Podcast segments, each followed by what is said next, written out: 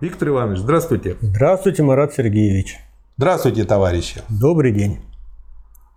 Глава 11. Кооперация. Что скажете вначале? Так, мы вслед за Марсом, или, наверное, вместе с Марсом, приступили к рассмотрению четвертого отдела. Это производство относительной прибавочной стоимости. И в предыдущей главе Маркс раскрыл, дал понятие относительной прибавочной стоимости – то есть это та прибавочная стоимость, которая получается за счет относительного сокращения необходимого рабочего времени, ну и соответствующего увеличения другой части рабочего времени. А каким образом? Только за счет роста производительности труда, прежде всего. А рост производительности труда, он предполагает скажу, определенные действия со стороны капиталиста. Здесь надо и головой поработать, и руками, и ногами, не только ему. А ведь капитализм берет те условия производства, ту организацию, ну, которые существуют, еще существуют в недрах феодализма. Угу. И уже в ходе вот этой работы внутренней, еще начиная с, э, в недрах э, феодализма, и затем, когда он берет уже власть политическую буржуазию и сказать, дает зеленую улицу развитию капиталистических производственных отношений, и тогда капиталисты вносят, ну, Маркс там пишет слово, революционные изменения, способ производства. То есть сами вот эти объективные экономические условия заставляют капиталистов революционизировать сам процесс производства. И Маркс рассматривает основные этапы этого процесса. Начинает он самой простой кооперации. Да, то есть получается, помимо вот всего прочего, на что вынуждены капиталисты, так они еще и вынуждены к кооперации. Никуда им от этого не деться. Но они берут. Кооперация существовала еще и при рабовладении. Да. Ну, да, относительно феодализма. рабовладения феодализма у них она наивысшей стадии достигает. Да. да. То есть капитализм как бы стал как с готовым но вносит определенные изменения. Да. Действие многих рабочих в одно и то же время, в одном и том же месте или, если хотите, на одном и том же поле труда для производства одного и того же вида товаров под командой одного и того же капиталиста составляет исторический и логический исходный пункт капиталистического производства. Итак, Сначала разница чисто количественная. Как мы видели, масса прибавочной стоимости, производимая данным капиталом, равна той прибавочной стоимости, которую доставляет отдельный рабочий, помноженный на число одновременно занятых рабочих. Впрочем, здесь в известных границах происходит некоторая модификация. Труд, овеществленный в стоимости есть труд среднего овеществленного качества, то есть проявление средней рабочей силы. Таким образом, предполагается определенный минимум работоспособности. И мы увидим впоследствии, что капиталистическое производство находит способ измерять этот минимум. Тем не менее, минимум этот отклоняется от среднего уровня, несмотря на то, что рабочую силу приходится оплачивать по ее средней стоимости. Поэтому из шести мелких хозяйчиков одни извлекут прибавочной стоимости больше, другие меньше, чем это соответствует общей норме прибавочной стоимости. Отклонение уравновесится для всего общества, но не для отдельного хозяина. Следовательно, закон возрастания стоимости вообще реализуется для отдельного производителя, производителя полностью лишь в том случае, когда последний производит как капиталист, применяет одновременно многих рабочих, то есть уже с самого начала приводит в движение средний общественный труд. Даже при неизменном способе труда одновременное применение значительного числа рабочих вызывает революцию в материальных условиях труда. С одной стороны, миновая стоимость товаров, а следовательно и средств производства ничуть не повышается вследствие усиленной эксплуатации их потребительной стоимости. С другой стороны, масштаб сообща потребляемых средств производства возрастает – Комната, в которой работают 20 ткачей на 20 станках, должна быть вместительнее, чем комната, в которой работает самостоятельный ткач с двумя подмастерьями. Но постройка мастерской на 20 рабочих стоит меньшего количества труда, чем постройка 10 мастерских на 2 рабочих каждая. И вообще стоимость концентрированных в массовом масштабе и применяемых совместно средств производства растет непропорционально их размерам и их полезному эффекту. Результат получается такой, как если бы средства производства товаров стали производиться дешевле. Что скажете? Ну вот Маркс подводит к понятию, точнее раскрывает понятие кооперации, то есть как, как бы вот он в самом начале дает, вы процитировали, а сейчас он подводит уже к выводу, что такое кооперация. Пока он как бы все это раскрывает, разжевывает с разных сторон, рассматривает. Угу. Вот я думаю, надо этот э, вывод и прочитать. Хорошо. Экономию на средствах производства вообще следует рассматривать с двоякой точки зрения. Во-первых, поскольку она удешевляет товары и тем понижает стоимость рабочей силы. Во-вторых, поскольку она изменяет отношение прибавочной стоимости ко всему авансированному капиталу, то есть к сумме стоимостей его постоянной и переменной составных частей. Та форма труда, при которой много лиц планомерно работает рядом и вза во взаимодействии друг с другом в одном и том же процессе производства или в разных, но связанных между собой процессах производства, называется кооперацией. Да. Замечательное, выдающееся понятие кооперации, которое, я думаю, надо всем хорошенько вот, сказать, э, запомнить. Понять и запомнить поскольку оно будет развиваться и применяться уже в будущем коммунистическом обществе. Но давайте представим. Вот кооперация не в масштабах капиталистического предприятия, а кооперация в масштабах всего общества, угу. при которой много лиц планомерно работают в одном, сказать, сказать, и рядом с друг другом, или во взаимодействии, связанных друг с другом нескольких процессах производства, и цель производства меняется – не получение, так сказать, прибавочной стоимости, а обеспечение полного благосостояния всестороннего свободного развития всех членов общества. Что мы имеем? Социализм. Ну, То так... есть единая кооперация в масштабах всего общества при цели социалистического производства дает нам социализм. То есть вот она генеральная линия развития да. совместного труда. Ну, во-первых, у нас уже исторический пример есть, когда за 10 лет, 100 лет пробежали, и потом да. еще такую войну выдержали и дальше подняли страну. А во-вторых, э, тут очень тоже интересная мысль о том, что экономика – это не математика. Если я в математике делаю 2 плюс 2, получаю 4, или 1 плюс 1 плюс 1 плюс 1 получаю 4, то в экономике, если увеличить и сложить большие между собой числа, я получу не прямую пропорцию, а еще и дополнительный, так называемый эффект масштаба. Да. По-любому это дает. И второе замечание, вот как раз до этого вы писали об экономии на средствах производства. Я напомню нашим слушателям, что стоимость товара складывается из трех компонентов. Это стоимость постоянного капитала, или да. С латинская. Да. Стоимость переменного капитала, В латинская. И прибавочная стоимость, М латинская.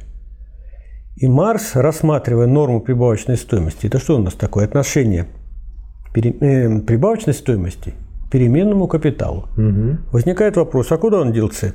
Взял так выкинул? Нет, Марс делает замечание, как раз в той главе, э, где он э, рассматривает норму прибавочной стоимости, что это важнейшая сказать, величина, но мы к ней вернемся и будем рассматривать уже угу. несколько позднее, в третьем томе капитала. Да. И здесь он опять говорит об этом соотношении. То есть да. есть помимо отношения М к В, да. норма прибавочной стоимости. Есть важнейшее соотношение С отношение постоянного капитала к В, к переменному капиталу, который да. называется стоимостное или органическое строение капитала. Угу. Это тоже важная категория политической экономии капитализма, и ну, мы к ней вернемся в третьем томе. Да, дойдем потихонечку. То есть Марк говорит, нет, я не забыл. Только сама логика сказать, исследования, рассмотрения капиталистических производственных отношений вот, говорит о том, что несколько позже она будет рассмотрена. Да. Результат комбинированного труда или вовсе не может быть достигнут единичными усилиями, или может быть осуществлен лишь в течение гораздо более продолжительного времени, или же лишь в карликовом масштабе. Здесь дело идет не только о повышении путем кооперации индивидуальной производительной силы, но и о создании новой производительной силы, которая по самой своей сущности есть массовая сила. Причина этого заключается в том, что человек по самой своей природе есть животное, если и не политическое, как думал Аристотель, то во всяком случае общественное. И тут я вот вспомнил определение человека у Маркса с Энгельсом, и видно, что оно тоже э, очень хорошо вплетено да. в капитал, очень здорово.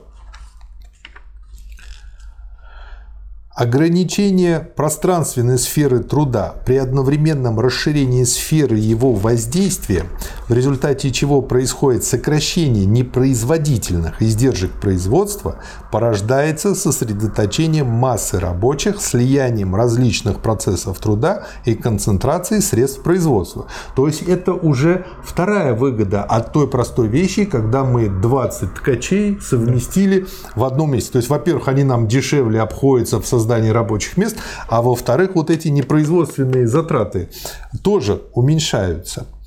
Во всех случаях специфическая производительная сила комбинированного рабочего дня есть общественно-производительная сила труда или производительная сила общественного труда. Для того, чтобы оплатить труд 300 рабочих сразу, хотя бы за один только день, требуется большая затрата капитала, чем для того, чтобы оплачивать из недели в неделю труд меньшего числа рабочих в течение целого года. Таким образом, число кооперируемых рабочих или масштаб кооперации зависит прежде всего от величины того капитала, который отдельный капиталист может затратить на покупку рабочей силы, то есть от того, в каких размерах каждый отдельный капиталист располагает жизненными средствами многих рабочих. И это относится не только к переменному, но и постоянному капиталу. Таким образом, концентрация значительных масс средств производства в руках отдельных капиталистов есть материальное условие кооперации наемных рабочих, и размеры кооперации или масштаб производства зависят от степени этой кооперации. Правильно я понимаю, что, собственно говоря, вот спрос на банковские услуги, на кредит – он возник именно вот в таком массовом масштабе при капитализме. Все-таки при феодализме это не имело э, такого хождения, не было такого спроса. А вот банки точно так же пошли в рост, получается, именно при капитализме. Конечно, а при феодализме не было банков, были ростовщические конторы. Да, да, да. Первоначально командование капитала над трудом являлось лишь формальным следствием того, что рабочий трудится не для себя, а для капиталиста и, следовательно, над под властью капиталиста. С развитием кооперации многих наемных рабочих командование капитала становится необходимым для выполнения самого процесса труда, становится действительным условием производства команда капиталиста на поле производства делается теперь столь же необходимой, как команда генерала на поле сражения. Отдельный скрипач сам управляет собой, оркестр нуждается в дирижере. Функции управления, надзора и согласования делаются функциями капитала, как только подчиненный ему труд становится кооперативным. Но, как специфическая функция капитала, функция управления приобретает специфические характерные особенности. Прежде всего, движущим мотивом и определяющей целью капиталистического производства является, возможно, большее самовозрастание капитала, то есть, возможно, большее производство прибавочной стоимости. Следовательно, возможно большая эксплуатация рабочей силы капиталистам. Вместе с ростом массы одновременно занятых рабочих растет и их сопротивление, а в связи с этим неизбежно растет давление капитала, направленное на то, чтобы подавить это сопротивление. Управление капиталиста есть не только особая функция, возникающая из самой природы общественного процесса труда и относящаяся к этому последнему. Оно есть в то же время функция эксплуатации общественного процесса труда и как таковая обусловлена неизбежным антагонизмом между эксплуататором и сырым материалом его эксплуатации. Здорово, вот просто видно, да. как у него все время вот выводится одно из другого, и это не висит в воздухе, как в экономиксе. Я проходил экономикс, я знаю, что это такое. Давайте вот еще разочек. Это важнейший, скажем так, отрывок, часть исследования Маркса. Значит, любой непосредственно общественный труд или совместный труд, осуществляемый сказать, в большом размере, в сколько-то значительном размере, нуждается в управлении. И Марс это выделяет. Но при этом в условиях капитализма здесь получается еще одна дополнительная функция, которую он пишет. А вот представьте себе будущее общество, кооперацию, в масштабах всего общества, когда капиталистов не будет, а будет и, общественная собственность средства производства. Вот эта вторая сторона, как деспотизм, перед... да, сказать, насилие над, эксплуати... сказать, над наемной рабочей, она отпадает.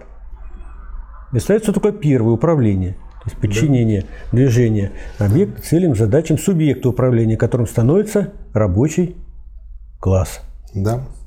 Таким образом, если по своему содержанию капиталистическое управление носит двойной характер, Соответственно, двойственности самого подчиненного ему производственного процесса, который с одной стороны есть общественный процесс труда для изготовления продукта, с другой стороны процесс возрастания капитала, то по форме своей капиталистическое управление деспотично. С развитием кооперации в широком масштабе и деспотизм этот развивает свои своеобразные формы. Капиталист не потому является капиталистом, что он управляет промышленным предприятием. Наоборот, он становится руководителем промышленности, потому что он капиталист. Тоже вот глубокая очень мысль. Высшая власть в промышленности становится атрибутом капитала, подобно тому, как в феодальную эпоху высшая власть в военном деле и в суде была атрибутом земельной собственности – Капиталист оплачивает стоимость 100 самостоятельных рабочих сил, например, но не оплачивает комбинированной рабочей силы сотни. Кооперирующиеся между собой рабочие, как члены одного деятельного организма, сами представляют собой лишь особый способ существования капитала. Вот тоже вот здорово. Поэтому та производительная сила, которую развивает рабочий как общественный рабочий, есть производительная сила капитала. Так как общественная производительная сила труда ничего не стоит капиталу, так как с другой стороны она не развивается рабочим, пока сам его труд не принадлежит капиталу, то она представляется производительной силой, принадлежащей капиталу по самой его природе, имманентной капиталу производительной силой. Капиталистическая форма кооперации с самого начала предполагает свободного наемного рабочего, продающего свою рабочую силу капиталу. Но исторически капиталистическая форма кооперации развивается в противоположность крестьянскому хозяйству и независимому ремесленному производству. Все равно, имеет ли это последнее цеховую форму или нет. По отношению к ним капиталистическая кооперация выступает не как особая историческая форма кооперации, нет – Сама кооперация противопоставляется им как характерная для капиталистического процесса производства и составляющая его специфическую особенность историческая форма. Если с одной стороны капиталистический способ производства является исторической необходимостью для превращения процесса труда в общественный процесс, то с другой стороны общественная форма процесса труда есть употребляемый капиталом способ выгоднее эксплуатировать этот процесс посредством повышения его производительной силы. Кооперация остается основной формой капиталистического способа производства, хотя в своем простом виде она сама представляет собой лишь особую форму наряду с другими более развитыми ее формами. Вот Марк заканчивает, и в следующих главах он расследует, э, исследует и рассматривает более развитые формы. Варианты кооперации. Да, мануфактура, фабрика. То есть вот у меня сейчас возник совершенно неожиданно такой вопрос. Сейчас очень популярен либерализм. То есть индивидуализм, примат э, индивидуальных каких-то интересов над общественными, а это неизбежно ведет к ухудшению кооперации. То есть получается, либерализм, он вредит и прогрессу в рамках капитализма тоже. Да. И тогда получается, борясь с либерализмом, мы в этом плане в каком-то смысле немного и капиталистам помогаем в нашем общем деле развития. Ну, если вот так посмотреть, да. а помогая развитию капитализма, мы в конечном итоге помогаем льем воду на мельницу социализма. Да, конечно. Да. Это я к тому, что разумный капиталист тоже должен бороться с либерализмом, так же, как и мы. Не разумный, а современный капитализм. Современный, да. Поскольку современный капитализм – это уже империализм. Угу. Когда не отдельные капиталисты там конкурируют между собой, да. а уже монополии и государство даже. Да. Да. А эти либералы нас постоянно толкают к тем методам управления, которые были свойственны капитализму лет так 200-300 назад. Такие либералы, капиталисты, русофилы. В общем, что-то такое. Гибрид какой-то. Русофилов интересный. откинем, а вот э, либералы. И причем, то есть мир капиталистический ушел далеко вперед. Соответственно, организация производства ушла mm далеко вперед. И предлагать ей свойственные методы государственного монополистического регулирования, передовые, современные, сегодняшние. Да предлагать внедрить методы свободного рынка на деле приведет просто к разрушению производства. Хорошо. Понятно. Все, спасибо. Спасибо. До свидания. Спасибо, товарищи.